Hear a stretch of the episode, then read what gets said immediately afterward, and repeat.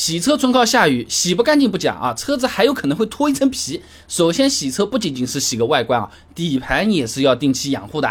王霆锋发表在《装备维修技术》期刊上面的论文，探讨汽车底盘的保养与维修方法上有讲到过啊。这汽车底盘由传动系、行驶系、转向系及制动系构成。那么在行驶的过程中呢，路面的泥沙会对汽车底盘产生一定的影响，一些不明附着物也有可能会引发一系列的故障的。哎，所以是要定期清理的啊，保持底盘运行环境的清洁度。哎，就好比你洗鞋子的时候，你鞋底是不是也要搓一搓、冲一冲的？不是说上面弄干净就算了，对不对？那么雨水从天上落下来了，你正常。是落不到你车子底盘的吧？就算是你开过路边的这个积水溅到底盘上，这是完全谈不上清洗的，反而会裹挟起路面上的泥沙，给粘在这个底盘的死角里面，是搞得更脏的。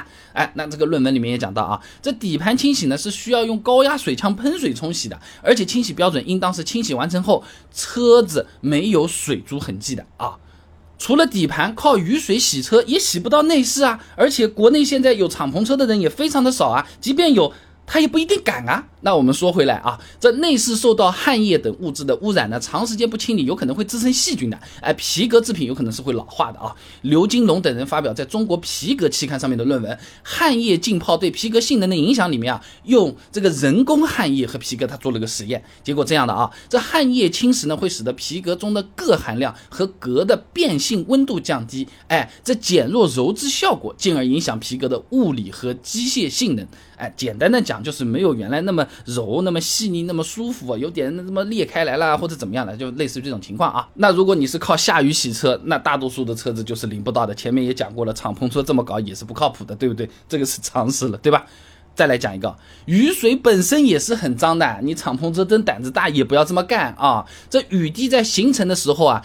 它就会依附在空气中的这个微小颗粒上面，会吸收不少大气中的污染物的。你用雨水洗车啊，就有点像是用这个洗过澡的洗澡水再去刷牙一样的这种感觉，肯定洗不干净的啊。复旦大学王廷祥所做论文分享给你，《大气冷凝水化学特性研究》里面有讲到啊，这雨水因其本身沉降量巨大，在漫长的沉降过程中不断吸收污染物质，常常会表现出较高的物质含量。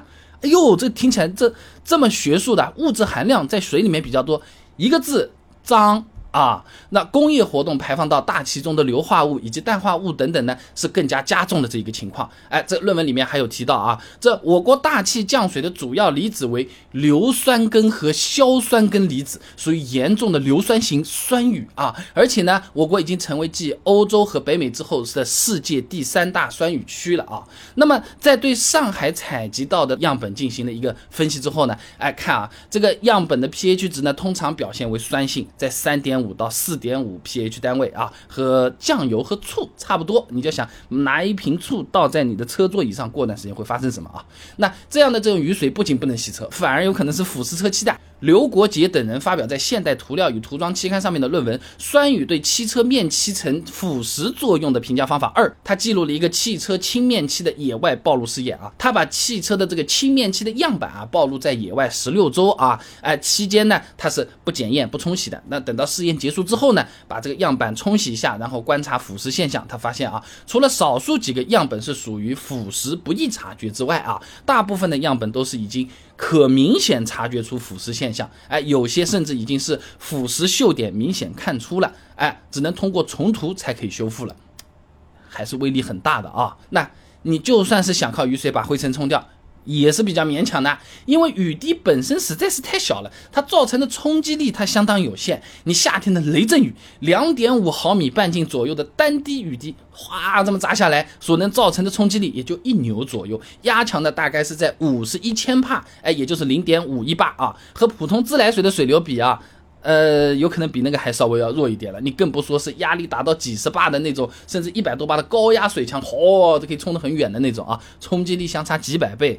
你单纯靠雨水去冲洗这个灰尘，效果和去洗车店用水枪比差太多啊。而且刚才我们讲的，雨水本身它就是呃脏的呀，呃，这个不是依附在大气中的颗粒物上面的。那那好了，你打在车上干了之后，反而会留下新的灰尘，就是老的灰尘是被冲掉了，新的灰尘又粘上去了。原来是一条条的，下了雨之后，哎，它变成一点点的，反正都是脏不干净啊。那总的来讲，洗车纯靠下雨不太靠谱的，就好比人洗澡，你这脱光了，哎，老天爷，我要洗澡了。那也不能这么搞的，对不对？哎，要洗还是要去洗车店洗，或者自己用洗车机啊，洗完擦干净很重要啊。好了，今天的视频呢就先做到这里了。如果各位朋友觉得我这个视频做的不错，或者有些帮助的话，还请点我关注、转发给你的朋友，这样你每天就能收到一段超过六十秒的汽车使用小技巧了。